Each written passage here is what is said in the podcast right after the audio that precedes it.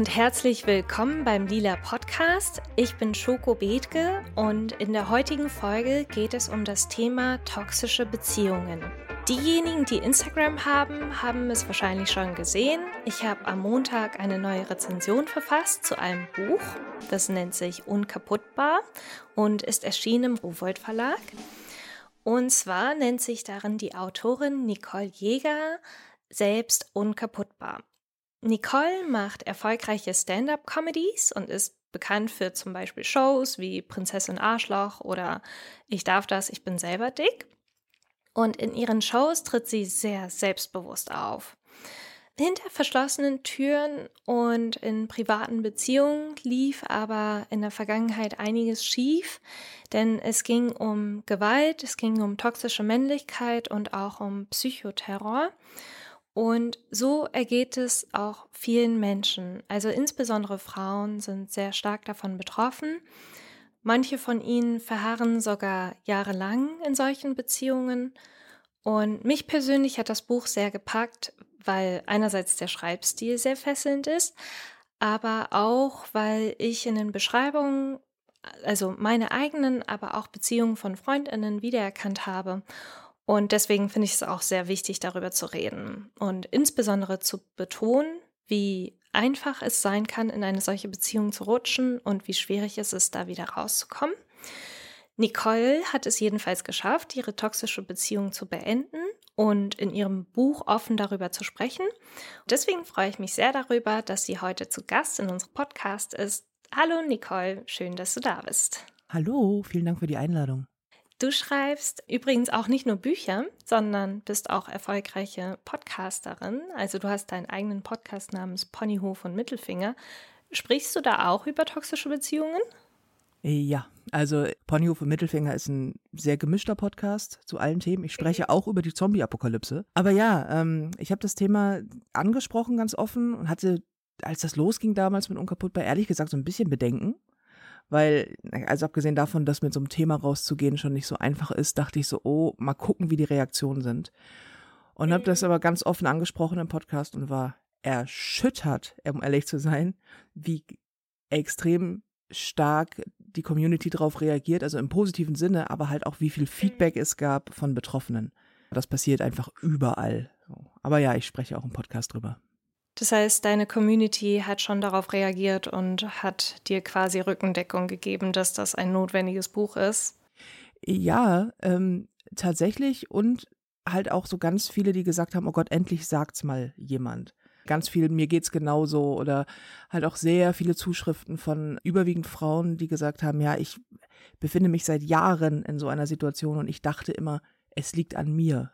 So, und ich habe jetzt das mhm. erste Mal das Gefühl, es ist nicht meine Schuld und ich kann hier vielleicht auch raus. So, und ich bin nicht die Einzige. Das ist ja der Grund, warum ich es überhaupt geschrieben habe, weil ich damals immer dachte, ich bin hier der einzige komische Vogel, dem das passiert. Was natürlich statistisch Quatsch ist. Aber wenn man feststellt nach einer gewissen Zeit, wie häufig häusliche Gewalt und toxische Gewalt unter Partnern wirklich stattfindet, dann ist das schon sehr, sehr erschreckend dieses Gefühl, das ich damals hatte, ich bin alleine damit, das wollte ich irgendwann mal, dass, wenn ich da rauskomme aus dieser Beziehung, das weiß ich noch, dass ich mir fest vorgenommen habe, in einer sehr, sehr schlimmen Auseinandersetzung zwischen meinem Ex-Freund und mir, wenn ich es jemals hier rausschaffe, schreibe ich ein Buch drüber. Weil ich okay. weiß genau, es befindet sich irgendjemand anderes in dieser Situation und der muss wissen, er ist nicht allein oder sie. Ja. Ja, also es sind vor allem irgendwie Frauen, die oft in solche Beziehungen verharren, also eben auch manchmal jahrelang. Wie war das denn bei dir? Weil dein Bühnenprogramm wirkt ja sehr selbstbewusst. Und gleichzeitig hast du auch in deinem Buch geschrieben, dass du dich in Beziehungen sehr klein gemacht hast. Also wie passt das zusammen? Ich glaube, dass das sehr gut zusammenpasst, weil das Problem ist nicht das Selbstbewusstsein. So, ich bin mir meiner selbst durchaus sehr bewusst. Ich weiß sehr genau, wo ich mich befinde und was ich mache. Das Problem ist mhm. das Selbstwertgefühl. Und da mangelt es bei mir ganz gerne mal, äh, wenn es außerhalb der Kunst stattfindet. Also Kunst kann ich in irgendeiner Form und ich liebe das, was ich tue und wirklich vom, vom ganzen Herzen. Ich glaube sehr an Comedy, ich glaube sehr an die Macht und an die, an die heilenden Kräfte von Humor, wenn man es so sagen möchte. Was Männer angeht, und das ist ein großes Thema. und das sehr früh beginnt. Ich habe einen sehr dominanten, strengen Vater. Ich bin in einem Elternhaus groß geworden, in dem einfach der Mann hat das Sagen. Ich bin mit diesem typischen Rollenbild von Mann und Frau aufgewachsen und halt mit einem Erziehungsmechanismus, der sagt, wenn du dich gut verhältst, wirst du gut behandelt. Wenn du dich nicht gut verhältst, dann wirst du ignoriert. Und dann wird deine Wertigkeit herabgesetzt. Also meine Eltern haben zum Beispiel, ähm, die haben meine Schwester und mich nie gehauen. Sowas fand nicht statt.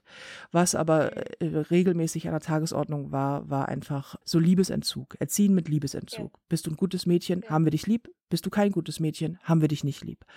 Bis hin zu wochenlanges absolutes Ignorieren, sodass ich zu Hause wohnend mich schon gefragt habe, ob ich überhaupt noch existiere. Also so bescheuert das klingt.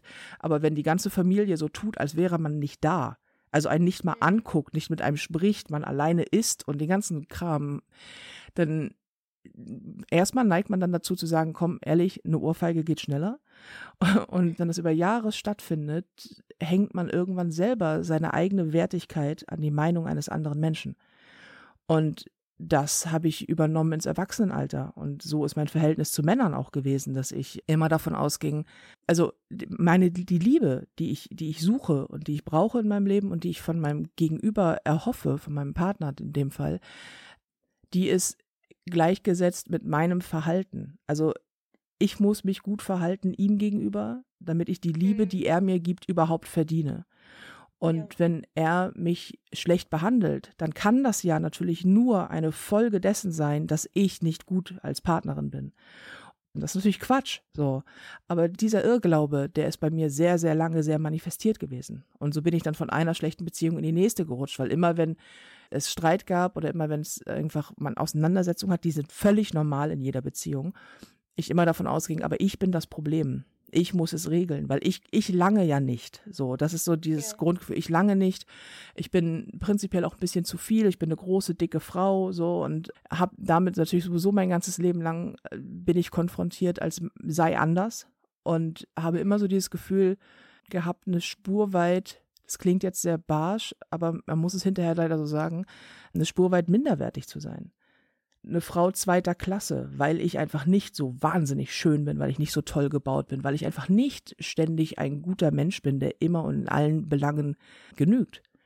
Und mit diesem Lernen aus der, aus der Kindheit und Jugend, dass ich das aber sein muss, um Liebe zu verdienen, führte dann eine ziemlich unangenehme Abwärtsspirale, was diese, was meine Beziehung anging.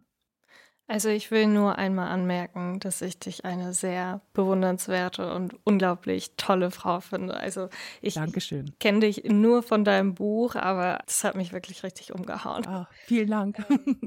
Aber das klingt so, als würde sehr viel von Erziehung auch abhängen, wie man sich später in Beziehungen verhält, sozusagen. Also meinst du, wenn du eine andere Art von Erziehung genossen hättest, eben nicht mit Liebesentzug, dann hättest du vielleicht auch die Erfahrung mit toxischen Beziehungen später in romantischen Verhältnissen nicht machen müssen? Ähm, schwierige Frage. Ich glaube tatsächlich, ähm, und auch aus allem, was ich habe für das Buch sehr viel recherchiert, mich sehr viel mit Fachleuten unterhalten, unter anderem Therapeuten ja. und ähm, und die ein großer Faktor liegt tatsächlich in der Art, wie man erzogen wird. Was sind deine Vorbilder? So, wie wirst du erzogen? Was ist auch, was geben deine Eltern dir als Vorbilder mit, wie sich ein Mann zu verhalten hat, wie sich eine Frau zu verhalten hat, in Anführungsstrichen zu verhalten hat, ne? Also jetzt halt, wie ist man eigentlich ein guter Mensch? So, wie ist man ein guter Partner? Und wie äh, stellt man sich Konflikten? Und ich bin ein großer Feind davon zu sagen, meine Eltern haben Schuld, denn das sehe ich überhaupt nicht so. Schuld ist ein zu großes Wort und ich schreibe in Unkaputtbar ganz viel darüber, wie wenig Schuld bei irgendwas hilft. Dass es nicht um die Frage geht, wer hat hier Schuld, so. Weil gerade bei toxischen Beziehungen und bei häuslicher Gewalt fühlt sich das Opfer immer super schuldig und das ist etwas, das, dieses Gefühl muss weg. Deswegen geht es gar nicht darum. Aber tatsächlich muss man bei der Frage, wo kommt eigentlich dieser Mangel an Selbstwert her? Wo kommt es her, dass man das aushält, dass man glaubt, es wäre in Ordnung, wenn jemand so mit einem umgeht. Warum lässt man sich so behandeln, anschreien? Man erfährt körperliche Gewalt, sexuelle Gewalt. Ich habe das ganze Spektrum ja komplett durch. Und da muss es eine Antwort drauf geben. Und diese Antwort liegt häufig daran, man hat es so gelernt. Und dann ist es schlimmer geworden. Und natürlich hat es, hast du als Erwachsener immer die Möglichkeit, auch zu gehen und zu wachsen und, und zu sagen, nein, das sind meine Grenzen. Aber du musst erstmal wissen, dass du das schaffst. Du musst wissen, dass du die Stärke hast. Und ich habe das lange Zeit nicht gewusst. Ich habe lange Zeit nicht gewusst, dass ich Grenzen ziehen kann und darf und mhm. dass ich sagen kann und vielleicht sogar auch muss, egal wie nahe du mir stehst und egal wie sehr mein Wunsch nach Liebe ist, und der ist groß, es gibt eine Grenze und über diese Grenze schreitet niemand. Und wenn man das tut, hat das Konsequenzen. Und diese Konsequenz muss lauten, ich trenne mich. Diesen Gedanken, den gab es bei mir nicht. Und, und das ist, glaube ich, auch ein wichtiger Punkt, ich habe lange gebraucht, um zu wissen, dass das, was mir in der Beziehung angetan wird, dass das Gewalt ist. Um zu wissen, dass man psychische Gewalt erlebt, muss man wissen, dass es mhm. psychische Gewalt gibt. Das klingt ganz bekloppt. Man kann das von außen immer gut sehen. Bei anderen kann man das gut sehen. Bei sich selbst ist es so, dass man dann anfängt, Ausreden zu finden, die sich auch ganz normal anfühlen. Zu sagen, naja, er hat halt einen schlechten Tag. Naja, ich bin ja auch manchmal nicht so gut. Was ja auch stimmt. Niemand von uns ist wahnsinnig perfekt. So. Und irgendwann zu erkennen, dass das viel zu weit geht, das ist eine echte Herausforderung. Zumal ich damit aufgewachsen bin, dass man das gefälligst auszuhalten hat das ist natürlich für mich schwer gewesen zu erkennen. Um zu verstehen, was denn überhaupt eine toxische Beziehung ist, also mm, ich würde vielleicht, bevor wir weiter in das Thema einsteigen, mal die Frage erst klären wollen, was überhaupt eine toxische Beziehung ist. Also ab wann zum Beispiel beginnt etwas Toxisches und wann ist es zum Beispiel in Anführungszeichen nur oder noch Streit? Ja, das ist eine ganz schwierige Frage der Grad zwischen normaler Streit und einer toxischen mhm. Beziehung fühlt sich relativ schmal an, ist er aber ja. eigentlich gar nicht. Ich glaube, generell kann man sagen, Streit gehört zu jeder Beziehung dazu. Und ja. nur weil ein Partner sich äh, wie ein äh, Idiot verhält, ist er noch lange nicht toxisch. Und auch ja. ein fremdgehender Partner beispielsweise äh, ist nicht toxisch. Oder einer, der sich trennt ja. oder einer, der einen mal anschreit. Das ist kein toxisches Verhalten. Toxisch wird es dann, wenn man sich selber nicht mehr sicher fühlt. Also toxisch ist, ist quasi, man kann es daran festmachen, dass man niemals sich unsicher fühlen sollte innerhalb einer Partnerschaft. Man sollte niemals hinterfragen, was das Verhalten jetzt eigentlich soll. Man sollte vor allen Dingen, das ist ein ganz wichtiger Punkt und absolut die größte Red Flag, die auf dem Feld steht, man sollte niemals Angst haben. Ich habe mich schon sehr häufig gestritten in meinem Leben mit irgendwelchen Menschen. Ich bin 39 Jahre alt, das kommt vor. Ja, das bleibt ja nicht aus. Noch nie hatte irgendjemand Angst vor mir, weder Mann noch Frau. Dieses Gefühl, dieses Angstgefühl, das ist etwas, das der Partner auslöst. Und das sollte er nicht. Ein paar andere Sachen, die fast noch einfacher sind zu verstehen, ist die Wahrscheinlichkeit, dass wenn man sich ständig streitet, nur man selber schuld ist das ist Quatsch. Das heißt, wenn der Partner einen ständig das Gefühl gibt, es liegt an dir, wir sind unglücklich, weil du dich so verhältst. Das ist ein typisches narzisstisches, ähm, toxisches Verhalten. So, es ist schlecht, weil du dich so verhältst und man selber weiß, das stimmt aber nicht. Es, es stimmt einfach nicht, das was der Partner behauptet. Und das immer und immer wieder vorkommt, wenn Verletzungen an der Tagesordnung liegen, weil es, weil es so einfach ist, wenn, wenn ständig über jeden Kram gestritten wird und vor allen Dingen, wenn man merkt, und das ist ein ziemlich eindeutiges Zeichen auch, dass in der Beziehung am Anfang alles wahnsinnig schön war. Das ist typisch, yeah. damit es ja gerne los, dieses Lovebombing, wenn es so wahnsinnig yeah. schön war. Und plötzlich ist das, so nach einem Jahr oder anderthalb, ist das, was am Anfang noch so toll an dir war, plötzlich ein riesengroßes Problem. Und wird dir auch zum Verhängnis, also wird dir, wird dir angelastet so. Dann ist das toxisch. Und immer wenn man sich hinstellt und sagt, ich möchte reden und der Partner lässt es nicht zu oder er verdreht es oder man fühlt sich komisch, dann bewegen wir uns in einem toxischen Bereich. Und man merkt innerhalb einer zwischenmenschlichen ähm, Verbindung, ist das Verhalten, das wir beide an den anderen quasi geben, ist das gesund oder ist es das nicht? Und natürlich vergreift sich mal jeder einen Ton. Leider ist man auch verletzend. Jeder von uns, glaube ich, hat schon Menschen verletzt. Aber das ist selten Absicht. Man weiß ja von sich selber, was die Intentionen sind. So. Und wenn man sagt, okay, es tut mir leid, komm, lass uns drüber reden. Das ist ein völlig normales Verhalten. Nicht normal ist es, wenn es hinterher heißt, ja, aber du hast mich ja dazu gezwungen. Also bei toxischer Gewalt merkt man immer, derjenige, der die Gewalt ausübt, hält sich immer für nicht schuldig. Und das war dann auch so mit den Männern, also in deinem Fall, mit denen du zusammen warst. Es waren ja mehrere, oder? Also es war jetzt, du hast jetzt von einem Ex-Freund gesprochen, aber. Genau, es waren, es waren mehrere nacheinander. ähm, aber ja, ich bin von einer toxischen Beziehung in meinem Leben in die nächste gerutscht. Es ist jetzt nicht so, dass es yeah. 25 Beziehungen waren, aber waren dann immer über längere Zeiträume.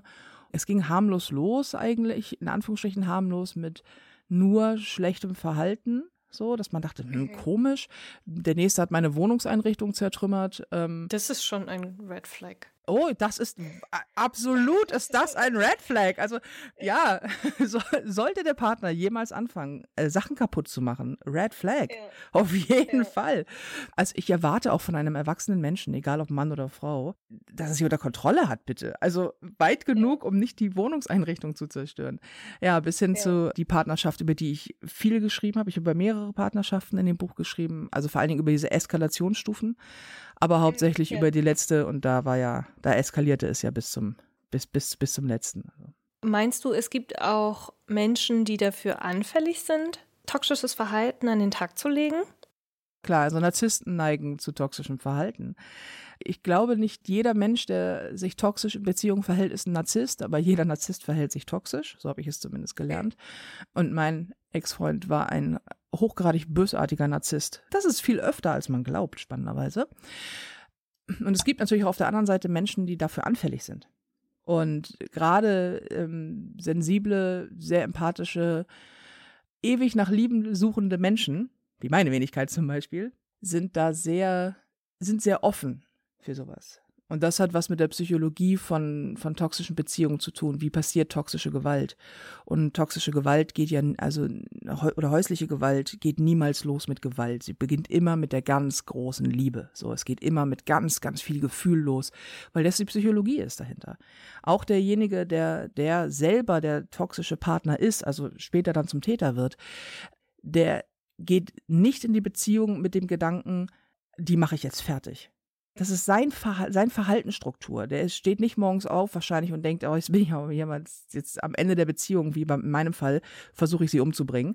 Das ist wahrscheinlich nicht äh, das, was er denkt. Hoffe ich jedenfalls. Aber das ist das ist die, die Persönlichkeitsstruktur und die geht immer los mit enorm viel Liebe, dieses Lovebombing. Man kriegt extrem viel Aufmerksamkeit. Alles ist ein bisschen überperfekt, sodass man so verliebt ist und so irgendwann emotional abhängig ist von dem Partner, aber sich alles so wahnsinnig schön anfühlt, dass man denkt, sag mal, wenn hier jetzt noch ein Zeichentrickvogel auf meiner Schulter landet, bin ich eine verdammte Disney-Prinzessin. So. Und äh, da, da Menschen, die dafür anfällig sind, und ich bin eine Disney-Prinzessin, was das angeht, die, die rutschen da öfter rein. Heißt das dann aber, man sollte generell so rote Flaggen aufstellen, wenn man eine neue Person kennenlernt und die häuft einen mit Komplimenten zu?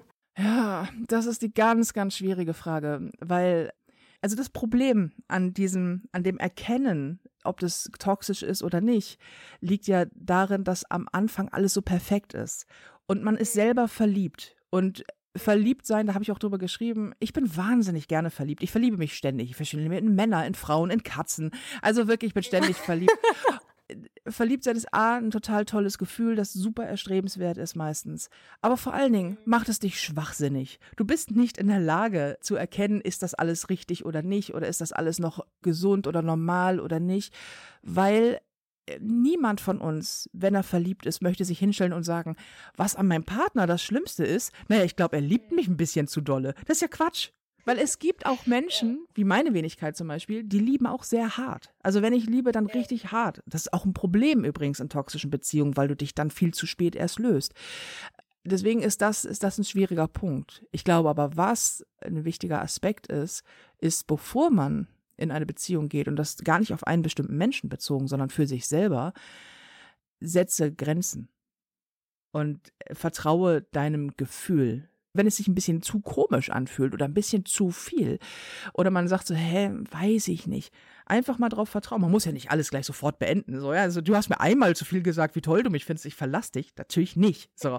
Aber ich glaube, dass die, das ist, zieht sich durch alles durch, dass man an sich fest, festlegen muss, okay, was ist für mich okay und was nicht. Und man kann auch zu viel Aufmerksamkeit am Anfang bekommen.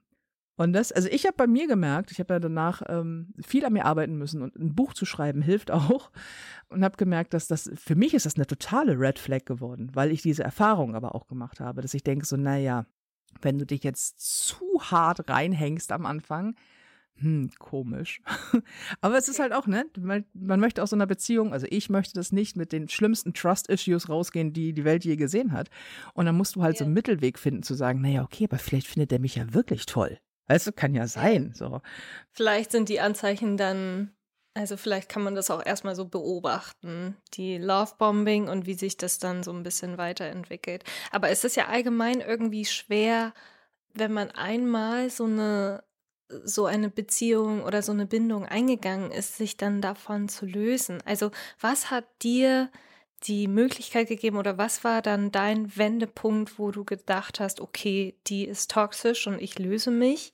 Und hast du irgendwie, also und wie kann man sich generell davon lösen? Weil oft merkt man das ja erst im Nachhinein. Ja, der schwerste Punkt ist tatsächlich aus so einer Beziehung rauszukommen.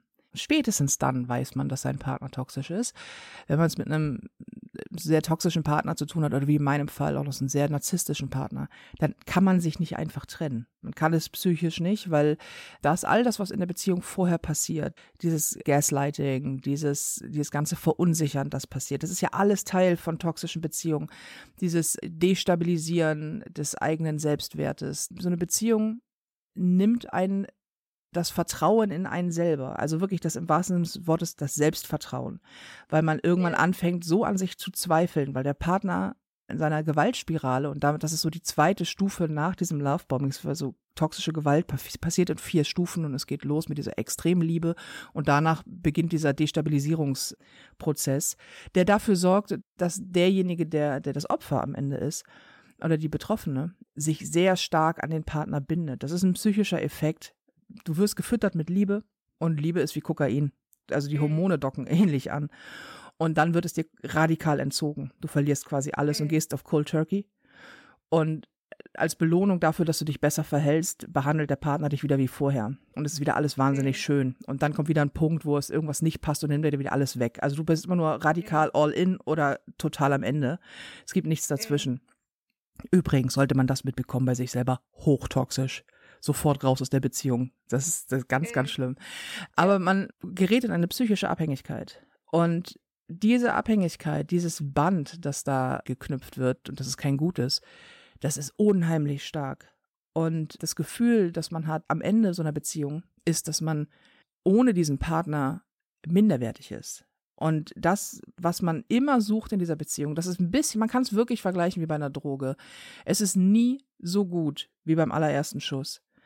Und mhm. zumindest sagt man das über Heroin beispielsweise. Ich habe keine Erfahrung ja, mit Heroin. Ja. Und so ist es auch in solchen genau. Beziehungen. Es ist nie so gut wie am Anfang, aber man versucht es immer wieder gut zu machen, weil der Partner einem das Gefühl gibt, dass der Grund, warum es nicht mehr gut ist, man selbst ist. Und ähm, dann da rauszukommen, bedeutet ja wahnsinnigen emotionalen Verlust. Und man erträgt diesen Glauben, dass man selber an allem schuld ist.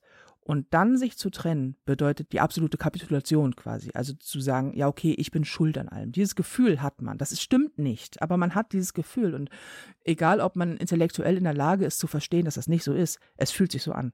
Und das ist sehr mächtig. Dann trennt man sich, wenn man es schafft. Selten nur einmal.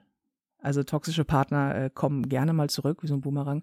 Und das Problem ist an solchen Trennungen, und deswegen finde ich immer ganz schwierig, wenn Menschen von außen drauf gucken und sagen, warum hast du dich nicht einfach getrennt? Das ist so ein Standardsatz. Ja. So, du, ja, wenn das ja. aber so schlecht war, warum hast du dich nicht einfach getrennt? Ja, mein Gott, weil es alles andere als einfach ist.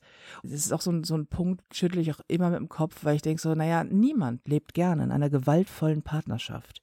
Niemand lässt sich gern wie Abschaum behandeln, niemand lässt sich gerne schlagen oder sexuell missbrauchen. Was glaubst du, warum derjenige nicht einfach geht? Weil er nicht kann weil es Abhängigkeiten gibt, gerne auch mal finanzieller Natur, das war bei uns nicht der Fall. Oder halt, man hat gemeinsame Kinder und so weiter. Das ist ja, ne? So, da hängt ja viel dran. Ja, bei mir war das ein ziemlich langer Prozess. Also, dass das nicht in Ordnung ist, was hier passiert, das habe ich relativ fix mitbekommen. Relativ bedeutet nach ungefähr anderthalb Jahren. Wir waren fünf Jahre zusammen. Ich nehme es vorweg. Und ähm, nach ungefähr anderthalb Jahren vielleicht zwei Jahre. Und da begann, also nach anderthalb Jahren, ziemlich punktgenau, begann der ganze Gewaltprozess. Also anfangs verbale Gewalt, später dann auch äh, körperliche.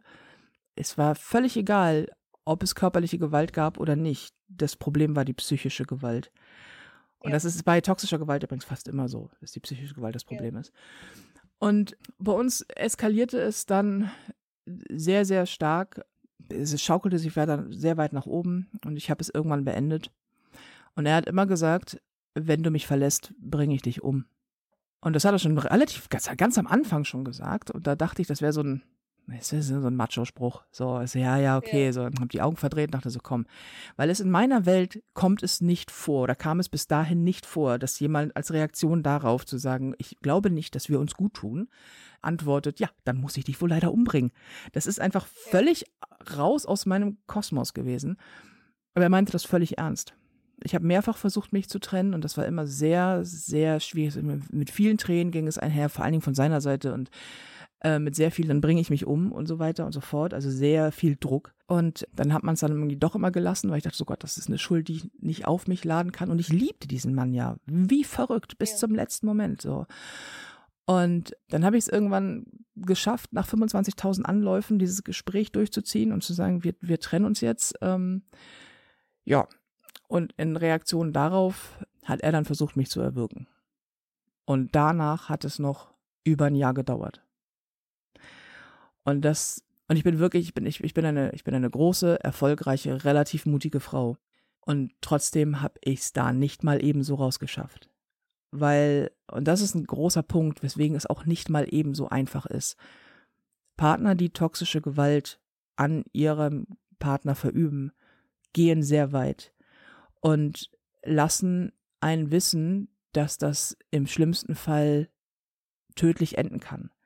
Und wenn man weiß, dass die Mehrzahl aller erfolgreichen, wenn man es leider so sagen muss, äh, Morde und äh, irgendwie versuchten Morde und so weiter und so fort passieren, nachdem sich der Partner getrennt hat. Weil dann hat der toxische Partner nichts mehr zu verlieren. Und dann geht's los. Bei mir ging's dann auch los nochmal mit, mit Stalking, mit ganz, ganz viel ganz sehr extremen Psychoterror, ähm, der sehr lange anhielt. Nun war es bei mir auch noch so, dass ich, man kann online sehen, wo ich bin. Also, ne, ich stehe auf Bühnen, so du kannst hinterherfahren. Und das war alles sehr, sehr anstrengend. Und das muss man immer wissen, wenn man, wenn man eine Meinung dazu hat, ist, dass in dem Moment, wo der, der, der betroffene Partner, das Opfer, es schafft, sich zu lösen, ist man am Ende. Du bist wirklich am Ende, bist psychisch komplett kaputt. Und das war bei mir auch so. Ich war, ich lag wirklich emotional am Boden. War auch körperlich ein Wrack. Also ich habe mittlerweile Angststörungen entwickelt gehabt. Ich habe mehrere psychosomatische irgendwie Erscheinungen gehabt. Ich habe immer noch einen Tinnitus auf beiden Ohren, weil ich zwei Hörstürze in der Beziehung hatte, aus Grund des emotionalen Stresses und so. Und mhm. dann sich zu trennen und dann diese Gewalt zu überstehen und dann diese ganze Kram, der noch danach kommt, das ist echt, man trennt mhm. sich quasi anderthalb Jahre jeden Tag aufs Neue. Das ist alles andere als einfach. Und bei mir war es dieser Moment, als er versucht hat, mich umzubringen.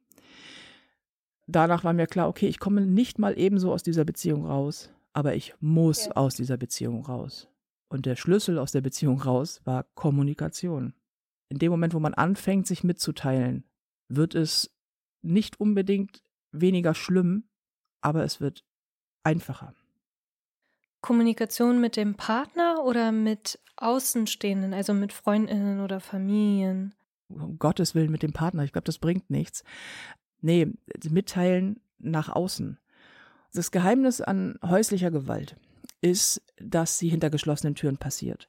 Eine große Waffe in den Händen von Tätern in diesem Fall richtet das Opfer gegen sich selbst. Und das ist das Schuldgefühl und ein Schamgefühl. Man schämt sich mhm. unglaublich für den Partner, aber auch dafür, dass man das mit sich in Anführungsstrichen machen lässt, dass man das da nicht rausschafft, dass man sich so schwach fühlt, dass man sich teilweise so erbärmlich fühlt. Ich meine, wir sprechen hier von Gewalt. Psychische Gewalt ist einfach ein, ein so schlimmes Werkzeug. Dazu kommt dann manchmal, muss nicht, aber kann noch sexuelle Gewalt kommen, körperliche Gewalt. Es kann richtig schlimm in alle Lebensbereiche äh, ausufern. Und das Opfer hat irgendwie, hat Angst und fühlt sich wirklich, wirklich mies. Das wird nicht besser, wenn er das mit dem Partner bespricht. Weil bis zu dem Punkt, an dem man sagt, ich muss hier raus, hat man das hundertprozentig schon mehrfach angesprochen. Und die Reaktion von einem toxischen Partner ist niemals Verständnis. Sie ist immer Gewalt. Das muss man wissen. Deswegen bringt das nichts. Was man machen muss, ist sich Mitwisser schaffen. Der erste Weg raus aus so einer Beziehung ist, schaffe möglichst viele Menschen um dich herum, die deinen Rücken stärken. Schaffe Mitwisser. Sag's deiner besten Freundin, deinem besten Freund, deinen Eltern, deinen Nachbarn, deinem verdammten Postboten, der Polizei, jedem, der zuhört. Weil mit jedem Menschen, der es weiß, nimmt diese Macht des toxischen Partners ab. Weil der kann im Rampenlicht natürlich nicht so gut agieren, wie er es kann in, äh, in, in hintergeschlossenen Türen. Auch ein Grund, warum ich das Buch geschrieben habe, weil wir müssen viel, wir müssen dringend über die Häufigkeit und über die, die Intensität von häuslicher Gewalt sprechen. Sie kann so einfach passieren, weil wir der Meinung sind, das ist eine Privatangelegenheit. Häusliche Gewalt ist keine Privatangelegenheit. Das ist nichts, was diese beiden Partner angeht. Da gibt es einen Täter und es gibt ein Opfer. Und das heißt, es ist eine gesellschaftliche Frage, um die es geht. Und da muss man ja. nicht weggucken, sondern hingucken, auch wenn es unangenehm ist. Und es ist sehr unangenehm. Und auch wenn das Opfer sagt, nee, ist schon okay. Und so weiter und so fort. Man, wir müssen lernen, zu verstehen, dass häusliche Gewalt passiert und wie sie passiert und wie man mit Opfern und auch mit Tätern umgeht. Und das passiert nicht, wenn wir uns nicht mitteilen. Und reden ist ein wichtiger Punkt. Und ich habe angefangen, ich habe es dann, ich habe es Marc erzählt, mein Management, und ich habe es meiner besten Freundin erzählt. Das sind die beiden Menschen, die am meisten mit mir zu tun haben. Es war ganz fürchterlich, das zu erzählen. So. Und danach wurde es insofern einfacher, als dass ich jemanden hatte, mit dem ich drüber sprechen konnte. Die konnten natürlich auch nichts machen. Weißt du, du kannst ja erstmal nichts unternehmen. Aber das Bild auf ihn hat sich verändert, das half. Und ich hatte jemanden, mit dem ich reden konnte. Und dann habe ich angefangen, mich sukzessive aus dieser Beziehung zu lösen. Er hat kein, irgendwann keinen kein Zugang mehr zu meinem Haus gehabt. Ich habe dann einen Schlosser kommen lassen, lauter Schlösser anbauen lassen. Vor allen Dingen nach der Beziehung, als es dann vorbei war, habe ich dieses Haus verrammelt und habe dann mich, mich mit immer weniger Kontaktmöglichkeiten und so weiter und so fort dann langsam aus der Beziehung rausgelöst. Und als klar war, dass das jetzt hier, das ist hier jetzt vorbei, ich habe es am Telefon beendet. Das ist etwas, was ich nie machen ja. wollte. Ich wollte es niemals telefonisch beenden. Ich finde das, ich finde das arm. Ich dachte so, wenn ich, wenn er hier in meinem Haus steht, weiß ich nicht, ob ich es überlebe. Und das ist Grund genug, es auf diese Art zu tun für mich. Dann habe ich meine beste Freundin angerufen und habe gesagt, pass auf, es passiert jetzt. Also ich führe jetzt gleich das Telefonat und dann, keine Ahnung, komm her. Und dann ist sie tatsächlich auch eingezogen für ein paar Wochen, ja. damit es einfacher ist. Und so bin ich da dann langsam raus. Aber es hat gedauert. War deine Freundin beim Telefonat auch dabei? Nee, das war sie nicht. das habe ich, äh, das habe ich alleine gemacht. Nein, das war sie nicht. Sie war aber dabei und das war ein großer Schlüsselmoment. Damit beginnt auch Unkaputtbar das erste Kapitel. Ich saß hier im Wohnzimmer auf meinem Sofa und mein Ex-Freund stand wie immer an der Balkontür und hat mich angebrüllt über Stunden. Und ich saß auf dem Sofa, neben mir ein Katzenkörbchen, in dem Katzenkörbchen meine Katze, unter dem Katzenkörbchen meine Hand und in meiner Hand das größte Küchenmesser, das ich besitze. Weil diese Beziehung an einem Punkt war, wo ich wusste, es wird hier eskalieren. Und wenn er nochmal versucht, und das war nach dem Versuch, mich zu erwürgen, wenn er es nochmal versucht, ich komme nicht ein zweites Mal aus dieser Situation. Mir war vollkommen klar, wenn er es wieder schafft, dann werde ich es nicht überleben. Mir war auch klar, dass wenn es hier darum geht, er oder ich, dass ich mich verteidigen werde. Ja. Und sie war danach da. Sie war nämlich, es er ging dann irgendwann, es eskalierte nicht. Sie war äh, danach, ich glaube, am Tag danach da und brachte, sie brachte dieses Messer quasi in die Küche, beziehungsweise meinte, sag mal, ich weiß nicht, ob eine Beziehung schon mal so sehr am Ende war wie eure. Und dann ich gesagt, mhm. so. Und die hat das, die hat das alles sehr, zum späteren Zeitpunkt alles sehr hautnah mitbekommen. Ähm, ja, ich frage deshalb, weil wenn man selber in einer toxischen Beziehung steckt, ist es halt auch manchmal ist man irgendwie so blind vielleicht vor Liebe, dass man es nicht sieht. Und wenn man es als Außenstehende, du hattest das ja auch vorhin selber gesagt, dass man es irgendwie bei anderen Leuten viel, viel schneller erkennt. Und deswegen ist es vielleicht auch wichtig, irgendwie zu wissen, wie man als Freundin oder als Freund da helfen kann oder als Geschwister oder was auch immer. Also wenn man sieht, dass eine Person, die einem nahesteht, in einer toxischen Beziehung ist, aber du meintest auch irgendwie, man kann erstmal nichts tun. Also dein Manager und deine beste Freundin konnten erstmal nichts tun, außer dir zuzuhören. Ja, raus muss man aus der Beziehung selber. Das ist etwas, was du selber tun musst. Was man als Freund oder Freundin aber machen kann, ist keine Angst zu haben, zu sagen, dass es so aussieht, als würde sich die Freundin nicht so richtig wohlfühlt in der Beziehung. Das ist total mhm. schwer. Also nicht schönreden. Genau, nicht schönreden. Wir sind es gewohnt, uns rauszuhalten aus Beziehungen. Und das ist im mhm. Grunde auch richtig. Und man macht sich sehr schnell unbeliebt, auch bei Freunden, wenn man sagt, Entschuldigung, aber mit deinem Freund stimmt was nicht. Ja. Und ich habe mir mittlerweile angewöhnt, wenn meine Mädels und auch Jungs ähm, und es, toxische Gewalt gibt es auf beiden Seiten. Ich erlebe es in meinem Freundeskreis zum Beispiel auf beiden Seiten. Und ich habe es mir angewöhnt zu sagen, du pass auf. Ähm, und so empfehle ich es auch jedem zu sagen, ich weiß, du kannst das momentan nicht sehen oder du kannst da nicht raus. Beides verstehe ich total gut. Wenn der Moment gekommen ist, wo du Hilfe brauchst oder wenn ich irgendwas tun kann oder wenn es in irgendeiner Form du reden willst, ruf mich nachts um drei an. Und meine Tür steht immer auf und wenn du raus musst, hier habe ich, du kannst hier schlafen. Also ein Hilf, ein proaktives Hilfeangebot, also Hilfeangebot zu machen und das auch zu wiederholen. Und Dinge, die gar nicht helfen, sind Sätze wie dann trenn dich doch. Das sorgt übrigens dafür, dass der betroffene Partner, ähm, also dass, dass das Opfer eher sich noch schuldiger fühlt, also wenn man auch noch Druck macht. Oder ich habe es ja gleich gesagt oder ich wusste es von Anfang an. Es hilft tatsächlich, wenn man sagt, das habe ich auch bei einer Freundin schon gehabt, dass ich sage, pass auf, ich weiß, du kannst es gerade nicht sehen, aber die Art, wie dein Freund dich behandelt, ist nicht die Art, überhaupt nicht die Art, wie man einen Menschen behandeln sollte. Hinterfrag irgendwann mal deine, deine Grenzen. So. Und das ist, das kommt nicht immer gut an. Man macht sich damit unbeliebt.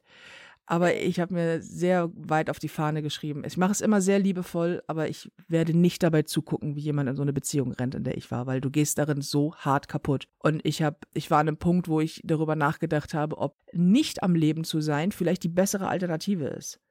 Und das ist etwas, das sollte deine Beziehung niemals hervorrufen. Dass, dass quasi solche, solche toxischen, also hart toxischen Beziehungen saugen alles Schöne aus deinem Leben raus. Ja. Sie isolieren dich ja auch häufig, oder? Von deiner Umgebung, von Familie und Freunden, dass es dann nochmal schwieriger macht, irgendwie ähm, auf Freundinnen dann zuzugehen, wenn man monatelang keinen Kontakt hatte. Richtig, das ist ja auch ein Teil der toxischen Gewalt. Das ist ja ein Teil der Psychologie, dieses, ähm, dieses ja. Isolieren. Und das spielt bei toxischer Gewalt den Tätern sehr in die, in die Hände, ist diese Fehlannahme, die wir gesellschaftlich über häusliche Gewalt haben, nämlich dass das nur schwachen Frauen am Rande der Gesellschaft passiert. Die Wahrheit ist aber, dass das auch DAX-Vorständen passiert. Ich stehe auf der Bühne und mache den ganzen Shit und mir passiert das. Es passiert überall und es, es kann überall passieren und es kann im Grunde jeden treffen. Das muss man wissen, weil das hilft. Mir hat das so geholfen zu verstehen, okay, ich, ich bin vielleicht ein komischer Vogel, ganz sicher sogar. Aber dass das hier so ist, wie es ist, dass das so passiert, das liegt nicht an mir. Das liegt an meinem Gegenüber. Es geht nicht um Schuld, aber es ist vor allen Dingen auch nicht meine Schuld. Du kannst als Opfer nicht schuldig sein. Es geht nicht. Du, du bist nicht schuld daran, Opfer zu werden. Toxische Gewalt, häusliche Gewalt, Gewalt vom Partner ist etwas, das dir passiert. Das ist ein ganz wichtiger Punkt, den muss man verstehen, auch wenn man sich gerade in so einer Beziehung befindet. Du bist nicht schuld. Es ist nicht deine Verantwortung. Du hast nichts getan, das es rechtfertigt, schlecht mit dir umzugehen. Nichts. Egal wie du dich verhältst, egal was du gemacht hast, dein Partner hat nicht das Recht, niemand, aber schon gar nicht dein Partner, dir Gewalt anzutun. Und da ist auch egal, was für eine Tageszeit das ist und ob er gestresst ist und ob du vielleicht auch mal ein bisschen dich selber wie ein Arschloch verhalten hast. Das kann alles sein. Es ist nicht gerechtfertigt. Du bist nicht schuld. Niemals zu keinem Zeitpunkt deiner Beziehung. Und das muss man verstehen und dass man ein Recht darauf hat, sich zu trennen. Und dass es scheiße sein kann und dass es schwierig ist und dass, wenn man da rauskommt, man sich echt fühlt wie das allerletzte. Und ich weiß noch, dass ich mich, dass ich mich getrennt habe, meine beste Freundin dann hier war, ich in der Küche gesessen habe, geheult habe wie ein Schlosshund und gesagt habe, wirklich, ich zitiere, ich fühle mich wie das letzte Stück Scheiße, dass ich Rotz und Wasser heule, weil ich diesen Bastard von Ex-Freund so unfassbar vermisse weil ich so Liebeskummer hatte. Und das ist, glaube ich, der Punkt, an dem man spätestens über sein eigenes Selbstwert nachdenken sollte. Selbstrettung geht vor Fremdrettung. Und egal wie schlimm sich die, das anfühlt, egal wie schlimm man glaubt, dass es wird nach einer Beziehung, es wird nicht schlimmer als die Beziehung selber. Und danach kann es besser werden. Das ist die frohe Botschaft übrigens. Danach wird alles besser. Ich spreche aus ja. Erfahrung. Literally alles wird besser. Wie war das in deinem Fall? Was ist alles besser geworden? Ja, alles. Ach, naja, also ich habe mir ähm, zunächst einmal vorgenommen, keine Beziehung auf absehbare Zeit. So, weil ich zum einen bin ich wirklich hart geschädigt daraus gekommen und habe ja. gesagt, ich muss erstmal wieder mein Leben auf die Reihe kriegen, weil äh, toxische Gewalt und häusliche Gewalt ist, es ist ein so dominantes, prägnantes und ständig anwesendes Thema, das ist alles bestimmt. Und wenn das wegfällt, was ich plötzlich in meinem Leben stand und dachte, wo kommt denn meine ganze Zeit plötzlich her? Und ich bin wirklich busy, was Arbeiten angeht. Aber ich denke so, hä? Wieso habe ich denn plötzlich Zeit, einen Kaffee zu trinken? Was ist denn hier los? So, weil man nicht die ganze Zeit beschallt wird, weil man sich nicht die ganze Zeit scheiße fühlen muss. So. Und erstmal darauf, auf mein eigenes Leben wieder klarzukommen. Rituale zu haben, ähm, festzustellen, dass ich auch alleine existieren kann und dass es okay ist, nicht perfekt zu sein, dass es in Ordnung, dass man liebenswert ist und dass nicht nur obwohl man irgendwelche Makel hat, sondern vielleicht auch weil man die hat und dass das völlig völlig egal ist, wie dick der eigene Hintern ist oder wie schief die eigene Nase ist oder was man auch immer von sich selber hält, eigentlich ist man schon okay. So und da aber wieder hinzukommen, das war echte Arbeit. Und ich habe mir gesagt, irgendwann, irgendwann wird es diesen Partner geben. Das ist eine gesunde Partnerschaft, das ist ein cooler Typ oder meinetwegen auch eine coole Frau, aber es ist auf jeden Fall ein, ein cooler Mensch, es wird super, aber das wird niemals funktionieren, wenn ich da reingehe in so eine Beziehung und einfach hart kaputt bin. Nee, ich arbeite erstmal an mich, bin das quasi das allererste Mal in meinem Leben, ähm, auch aktuell immer noch Single. Und zwar als nicht auf der Suche sein, das Single. Das ist ehrlich gesagt ganz schön geil, weil das so, das nimmt einen so diesen ganzen Druck. Und wenn es passiert, dann passiert es, wenn man jemanden trifft, der ist toll, cool, aber was ich halt, ähm, ich musste für mich lernen und tue es auch immer noch, dass ich Grenzen ziehen muss. Und dass ein großes Herz zu haben, das habe ich, glaube ich, auch vom Nachteil sein kann. Und dass es nicht schlimm ist, aber dass man lernen muss, sich in Sicherheit zu bringen und dass man sagen muss, bis hierhin und nicht weiter. Und ich bin darin viel besser geworden. Ich sehe das. Ich, ich treffe Menschen und man trifft sich zwei, drei, vier Mal, es passiert dann durchaus mal und man sagt dann so, ja, ach, weißt du was? Vielleicht treffen wir uns nicht noch ein fünftes Mal, weil die Art, wie du irgendwie mit mir umgehst, nee, das gefällt mir an dieser Stelle nicht. Und dann gehe ich und das ist gut. Aber es, es brauchte viel Arbeit und in meinem Fall ein ganzes Buch, um an den Punkt zu kommen, wo man sagt, me first. Und das nicht im egoistischen Sinne, sondern im, ähm, ja doch, vielleicht auch. Aber hauptsächlich im Sinne von, dass wir möchten doch beide, dass das hier eine gesunde Beziehung wird. Und dafür muss ich auch gesund sein. Und das äh, ist ein bisschen Arbeit. Oh, wow. Okay. Das war eigentlich voll die schönen Schlusssätze. Gibt es noch irgendwas, was du ergänzen möchtest? Ich glaube, dass die, die frohe Botschaft aus dem Ganzen ist, danach wird alles besser.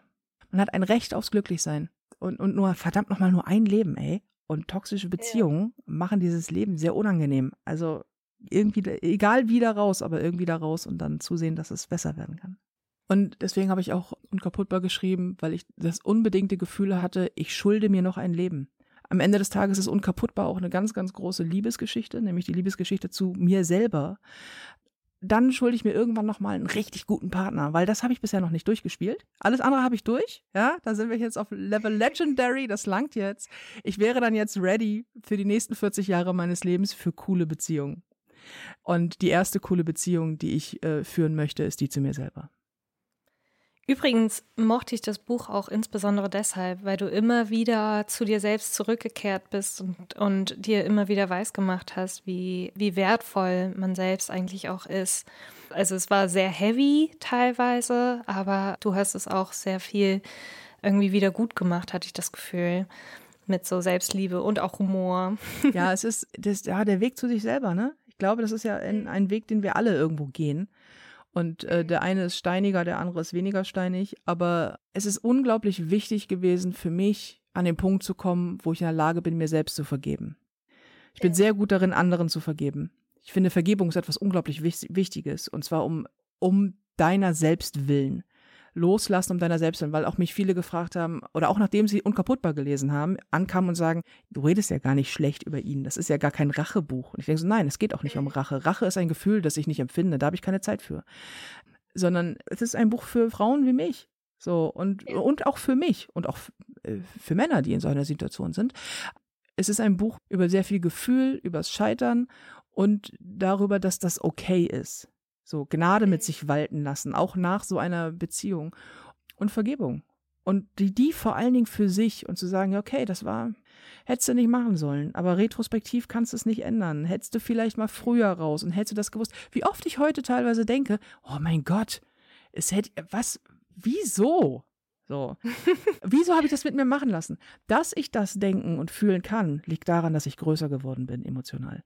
Und das ist Arbeit. Und das verdanke ich außer mir relativ wenigen Leuten, aber vor allen Dingen nicht diesem Bastard. So, insofern, nein, der hat darin nichts zu suchen. Der hat in der ganzen Geschichte nichts zu suchen.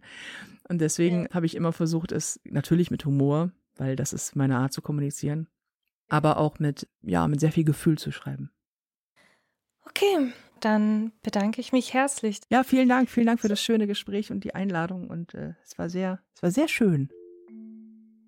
Wenn euch diese Sendung gefallen hat, empfehlt uns gerne weiter und gibt uns eine gute Bewertung bei iTunes. Das hilft dann anderen Leuten, die nach feministischen Podcasts suchen.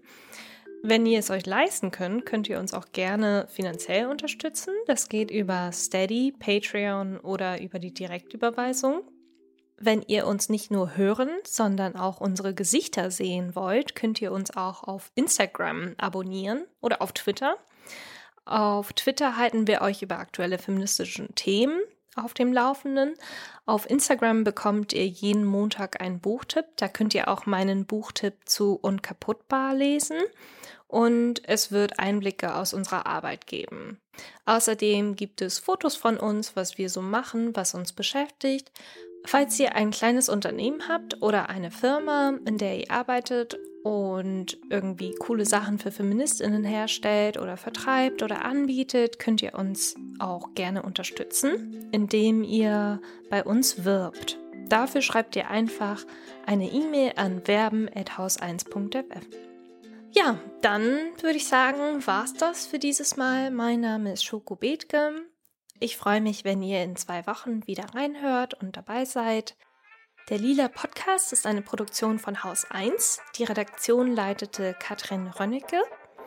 Der Schnitt wurde übernommen von mir, Schoko Bethke. Das Sounddesign machte Katrin Rönnecke. Und unser tolles Cover ist von Slinger Illustration.